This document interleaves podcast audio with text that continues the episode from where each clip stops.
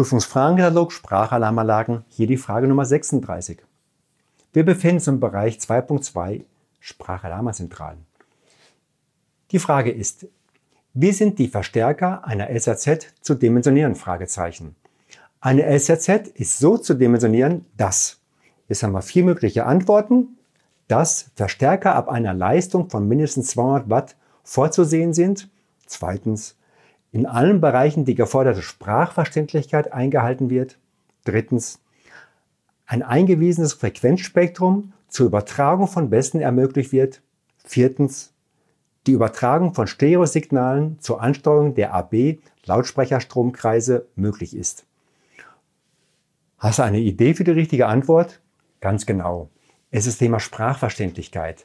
Zweitens, eine SAZ ist so zu dimensionieren, dass in allen Bereichen die geforderte Sprachverständlichkeit eingehalten wird. Vielen Dank.